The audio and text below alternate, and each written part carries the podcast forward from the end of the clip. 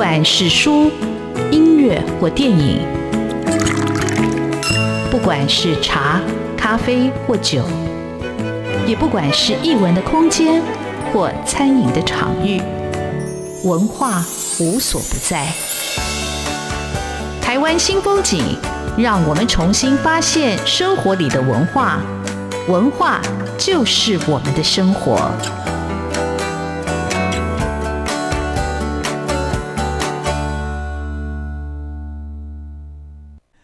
台湾新风景，我是主持人廖志峰。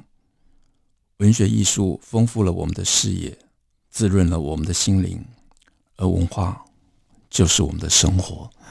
各位听众朋友，大家好。呃，今天为各位听众朋友邀请到的来宾是作家陈玉航。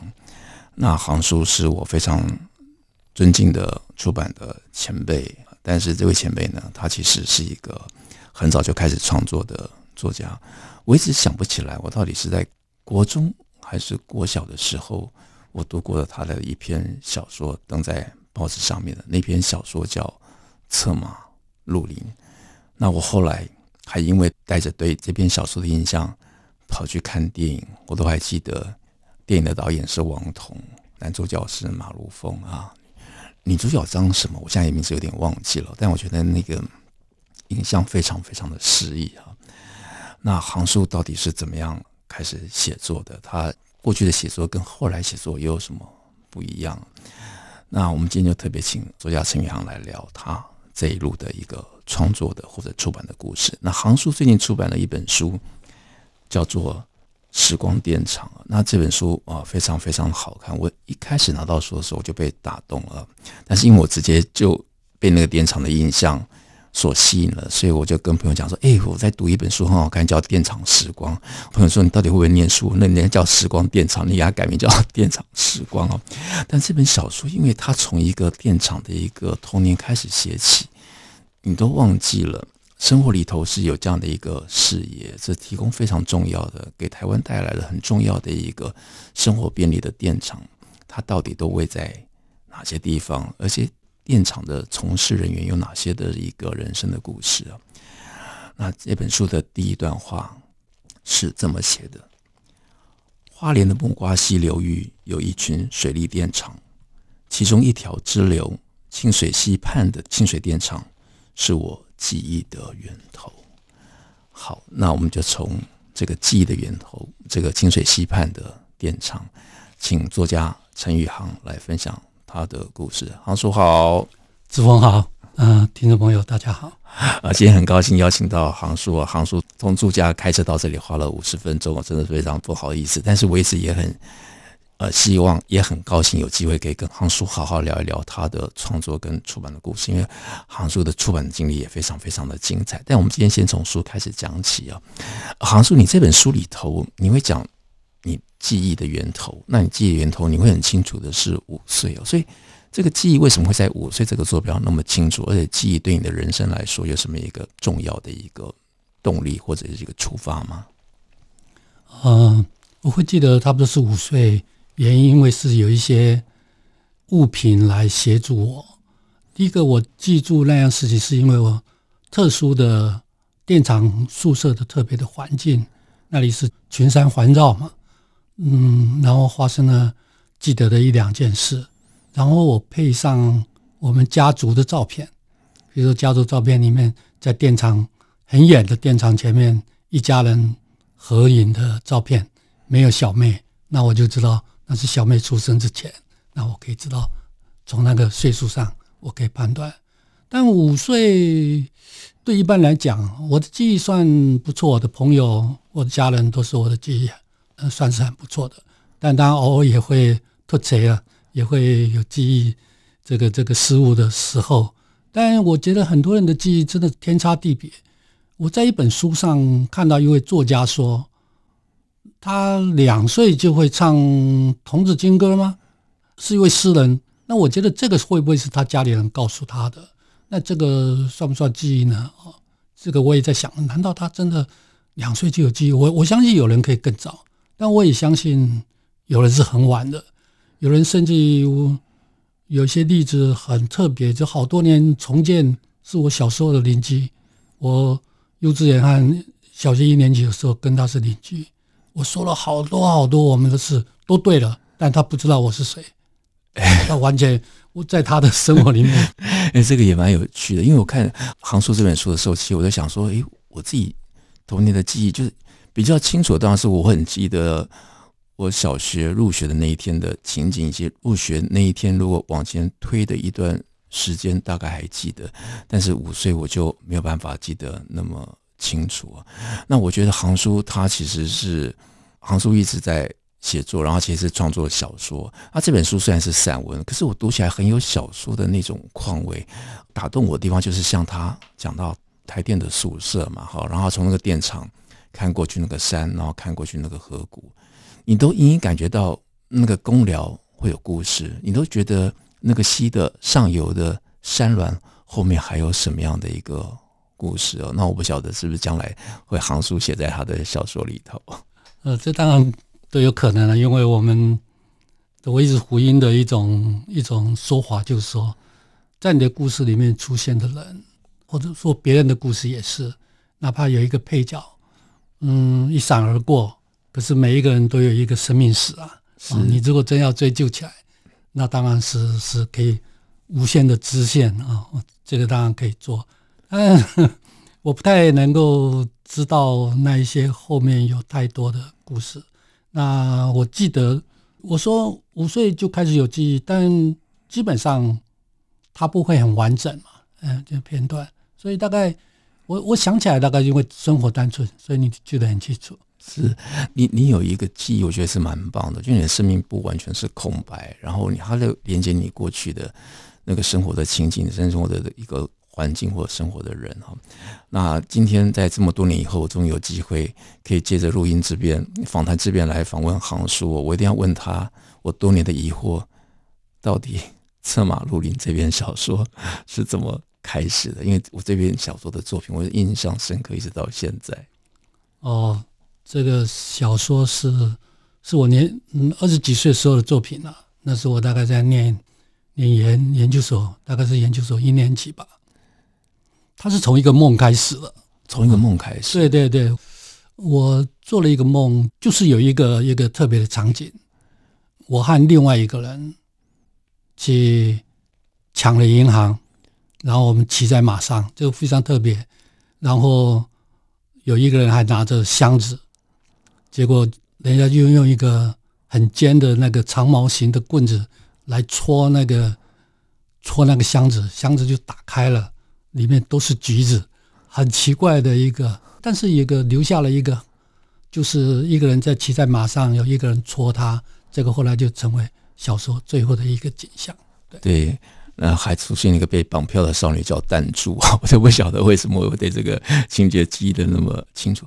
那航叔，其实你从高中就开始写作，就是，但我我会觉得，当策马入林，它比较像是一个比较。古典的，或者是比较偏小说、武侠小说那样的一个写法。那你自己的创作一开始是什么样的？有特别的一个方向吗？还是就是只是一个随笔之类的？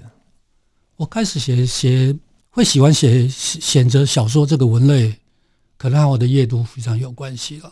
就是我初中、高中，我专挑小说看，如果能够挑的话，其他当然也看。我们那时候东西很少，能看得到的就尽量看吧。文字在在东部，在花莲啊、那个时候经济情况也不允许大家可以随时买到书，所以大部分都在图书馆里面借的。我偏爱小说，是因为呃小孩子嘛，喜欢看情节嘛，对，所以就选择了选择了一个比较熟悉的文类，这样。对，航叔说他自己是一个比较比较。偏远的，或者是比较边缘的一个文艺青年。好，我们这里先休息一下，待会再请航叔来讲他的写作也好，他的出版也好，他的人生故事，其实是非常非常的精彩。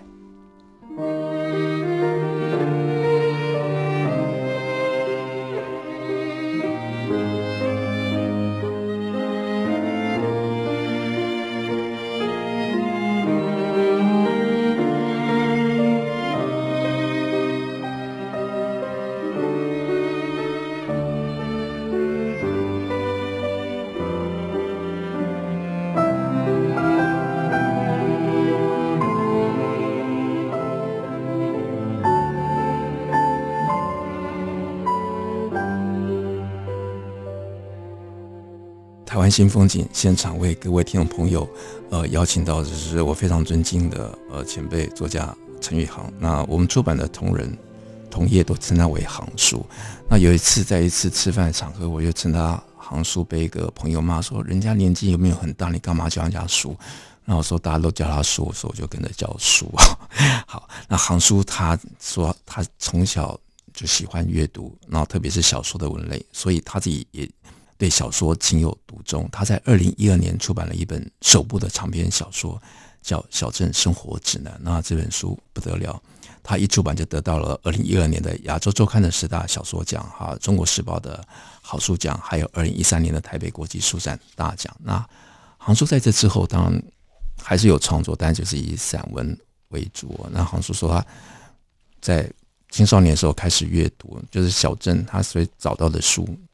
找到什么就开始阅读什么。那我觉得每个文学少年或青年，其实一开始并不会直接进入到很纯粹的或者所谓比较严肃的文学，会从通俗的小说开始。像我从亚森罗平啊，或者是《三国演义》呃开始读啊，那或者那时候读庸之生，就是那种很容易打动你的故事啊。那杭叔他的高中生涯非常特别，是他遇到了一位很有名的作家。但这个作家事实上在写作上并没有给他一个直接的指导，呃，或者是帮助啊。从我读的文章里头是这样，但是我还是很好奇，杭叔所遇到这个小作家，他的老师，英文老师叫王祯和。我如果不是读杭叔的文章，我都忘记了。啊，王振和作家王振和，他是台大外文系的高材生哦，他就教英文啊。他的小说，呃，像《嫁妆银牛车》或者像《人生歌王》啊，或者《玫瑰玫瑰我爱你》，我觉得就是 就风靡了我们这一代的文青。那我想请航叔在这本书里头也有提到的他的高中的英文课，航叔你的高中英文课，麻烦你跟听众朋友来分享一下，我觉得蛮有趣的。我的高中英文课，事实上。高二上，王祯和老师只教了我一学期。他在花莲中学，我怀疑他不会超过两年，他恐怕待了一年或一年半，后来他就到别的地方去了。他那时候是感觉是当完兵刚回来，预备军官刚回来。他教的课大概是初中，然后在高中只教了一班，就是我们班，他教了一学期。嗯，他是其实是一个是一个。这个和蔼可亲的老师了。那我到他来上课，后来才听别的同学说他是一位作家。在那之前，我并不知道。虽然之前我们学校也有几位作家老师，我们我们认得的，但这一位完全是新的。不能怪我们了。那时候说是已经有现代文学或者什么都已经开始了，但其实在花莲家里面。像我那么喜欢读小说的人，我都没听过呢，所以真的是这个讯息比较不太灵通，而且也不要忘了这些刚开始只是同人杂志的那个感觉啊，它其实刚开始影响力并没有那么大，或者说它影响力的范围有限。嗯，因为是知道他的作家，也知道他喜欢看电影，所以同学在上课之前。都会不想上课了，就会问他啊，哪一个电影好看吗？嗯，哪一本小说怎样？那我坐在后面，我其实当他的学生时候，我跟他一句话都没讲过，我就看着他上我们的课啊。特别的东西我记得就是一两个，其他上课内容我真的不记得了。是我其实可以理解航叔这一段，因为我们当。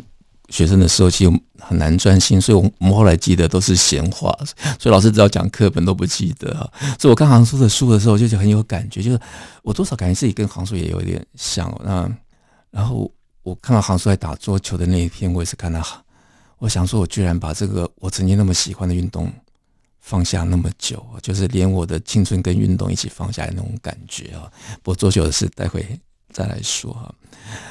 那航叔在他这本散文集里头，他提到了很多的事情啊，那我觉得他都会勾起我的回忆。好，那航叔他作为一个出版人，他其实也有很精彩的一个故事啊。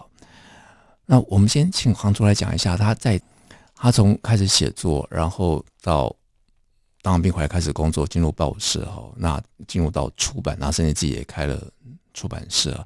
杭叔经历过的呃，他当过报纸的编辑的《工商时报》《人间副刊》，然后自己在时报、在远流、在麦田，然后自己成立一方出版社。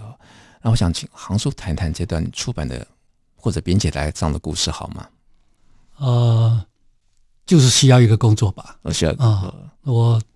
我呃，我是师大毕业的，所以我们的同学都教书去了啊、哦，包括我太太也教书去了。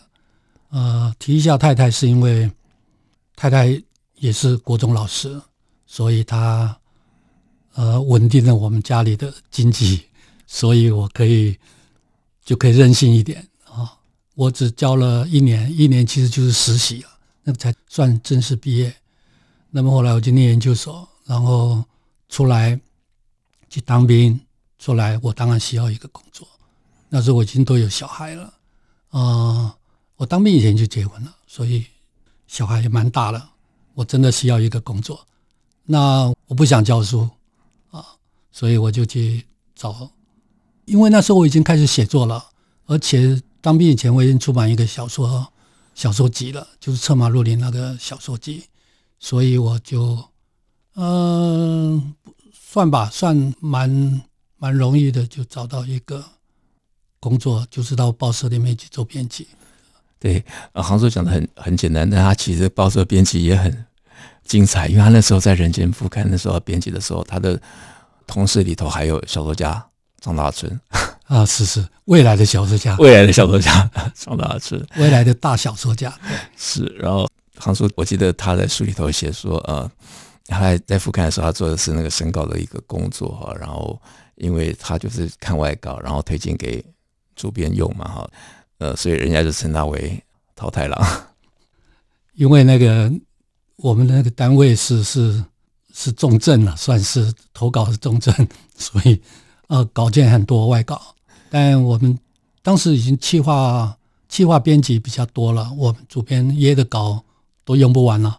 所以外稿当然也有用的了，但用的比较少，所以大概都要不断的退退回去。我很印象深刻是那个时候，呃，那个副刊两大报的副刊，几乎是两大的一个阵营跟战场，所以那个就是各自的作家的文采争锋就在这个版面上。我相信那个稿是很很精彩的。那我会特别问杭叔是，呃，我跟后来跟杭叔比较熟嘛，那有一次我就把我自己珍藏多年的一个退稿信呢，就是《中国时报》退稿信，我那个都还留下来，我还想。诶，这个到底当初是谁推我的稿？那 杭叔说不是他推的，那个不是他的笔记哦。但是我对这个就是觉得，其实我们自己后来当出版当编辑哦，就每个编辑在选择他的一个稿子的时候，都有他的一个考量，或者他出版的一个重心啊。那杭叔，你从报社到出版社，这又是一个怎么样的一个过程呢？你看，你几乎大的出版社你都待过，时报啊、源流啊、麦田啊，然后自己又开了出版社，这是一个怎么样的过程呢？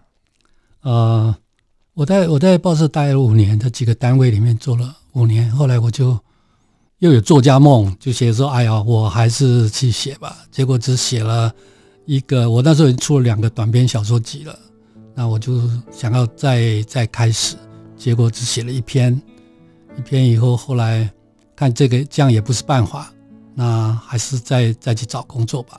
刚好就我的朋友，那就介绍我，后来。他我其他就到到时报出版公司去做了，是，这是我进入出版的出版的开始开始。时报出版。好，我们这里先休息一下。那到底行叔还有什么精彩故事？待会再请行叔来说。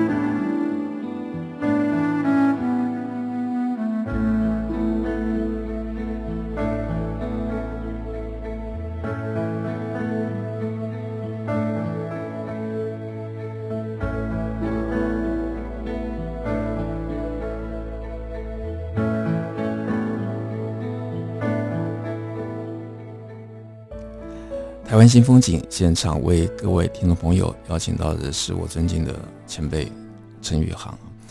那航叔他，我跟他接触的时候，当然一开始接触第一印象，我觉得哎，有点压力。我想，哎，这这个前辈就在我前面，忽然就觉得，哎，怎么就是变成一个梦幻成真的感觉？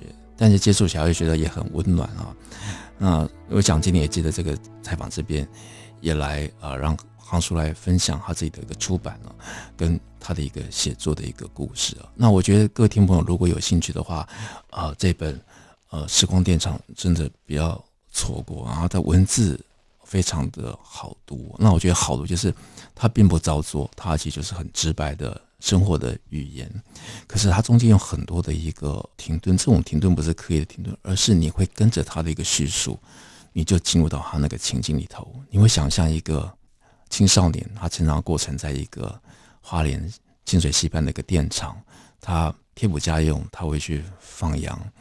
哦，他为了跟同学去参加一场球叙，他会去请假，但这个请假最后并没有让那场球叙进行，因为被他的爸爸拦住了。那这里头那种亲子的关系啊，航叔并没有特别的写，反而在访谈里头是有看到。但我我读到这一段，其实我们自己的青春生活不一样的路径，可是它会勾起我们的很多的一个回忆。但我整个后来再把这本书合上的时候，我想，那这这本书我的印象是什么？我觉得那种青春的乡愁就非常非常的一个浓重哦。那既然我们讲到了这个球叙。那我们就请航叔来讲。航叔其实很喜欢运动，因为我记得我们刚开始认识之后，那航叔知道我也打桌球，他就说：“哎，我们哪一天来拉球？”我说：“好。”但到现在还没有成型哦。那航叔，我们再聊聊你的运动好了。你一开始接触的运动，你是篮球吗？还是桌球？还是两个同时就进行？呃，几乎都有吧。因为对我来讲，那个是小孩子，就是就爱玩嘛。那有篮球就是打篮球，乒乓球就打乒乓球。那你当年那些打球的朋友都还还有联络吗？还是就就没有再联系了？我我年轻的时候当然都是同学啦，那当然没有特别，今天跟他打没有没有什么特别的的练习，我甚至连拍子都没有了。那我比较打的比较久的乒乓球吧，在演流的时候，演流有一个乒乓桌，那我在里面也写了，常常有有人来打，我们同事打，然后有人来踢馆啊，比如说我们就开玩笑的，比如说我印象最深打的最好就是刘大任嘛。那后来我有到，我到那个北理去打篮球，是北理那个球场蛮好的。那我能去是因为我有一个作家朋友叫罗威仪，他在那边教书，然后就跟着去打，打了好多年。那后来我去东华住校的时候，有打过乒乓球和篮球，我都打。乒乓球我跟一位一位年轻的作家打，就是连明伟，是连明伟打得非常非常好。我只能这个陪他拉了拉点球就算了。呃，我是后来才知道，连明伟他在宜兰，他是也有一个乒乓球教室，他是当教练吗？还是？听说我我不知道这件事，我知道说他有去哪一个哪一个中南美的一个小国家，圣圣克里多福吗？去做做教练呢？是啊，是那真的是很厉害，然后就就是这个江湖，这个写作的江湖也是卧虎。长龙哦，那我看到航叔那段远流那段，我也我也印象很深刻。他有有个编辑来应征啊，那听说也是因为呃他会打盗版的，好像就是因为这样就被录取了，是这样吗？不是，因为已经决定录取他了，随便。谈谈说你打不打乒乓球？哦，是说这样，不是拿着球拍去应征编辑工作。我想这个也太神奇。这个前几天碰到野牛的王荣董事长，他也问我这件事，我我告诉他不是，是啊，所以这个作家的写作也是有很多的一个玄机在里头啊。这本书整个读起来，我觉得就非常非常的温暖哦。那我觉得，呃，主要是人的一个故事。那杭叔，我特别想问的就是说，诶，听众也难得有机会听到一个作家在我们的现场。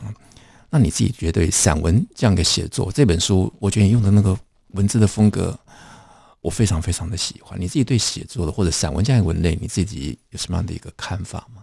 或者什么样的一个建议吗？呃，散文这现在的文类当然有变化了。以前有一阵子，也很长一阵子是是所谓美文嘛，啊，是。现在来讲，大概变成某种叙事为主了。那我觉得散文你可以放大来看。是非非虚构的都可以算了，那对我来讲，它是它是我觉得一个比较真实细实的部分。如果要虚构，我就写小说。我觉得还是有时候你会文字稍微夸张一点，但是保持真实应该是重要的一个一个黄线。嗯，真实其实也是我对行书在接触的过程里头，我所感觉到的那种诚恳的真实，或者那种温暖的真实。那我在读他的文章里头，他会让我停顿期，就是他的一个。真实啊！那行书这本书里头有个篇章，我特别特别有兴趣的，就是作家的书房。那行书他实际上并没有自己的书房。那我第一次第一次觉得，呃，作为一个单身的人，我拥有自己的书房，我觉得还蛮幸福的。行书，他有你的书房吗？我觉得书房那篇写的非常有趣，非常的柯南，但也非常的辛苦。啊、还好了，我书我的书房虽然小，堆满了东西，但就是小孩子的话就有一个秘密基地。我们老先生呢也没什么秘密基地。但就是你的基地吧，你你每天花很多时间在那里，你没有出门，但你又有世界。杭叔说他没有出门又有世界，其实我是有看到杭叔说他的体重也因为这样来的哈。那在这个秘密基地里头，其实他不只是行书的秘密基地，他也是行书的孙子跟他的。秘密基地，我看那边的时候，呃，觉得觉得非常非常的温暖啊！啊，这本书里头有很多的篇章都值得各位听众朋友细细的去品味。那在节目的最后，我就用行书的一段话来做今天的啊访谈的一个结语啊。行书提到作家王宣一说，宣一他本身背后的故事不多，但他的故事都在他的作品里。那其实行书我要说的是，行书的故事很多，他的故事也将来会出现在他的。作品里啊，今天很高兴可以访问到行书，谢谢行书，谢谢志光，谢谢听众朋友。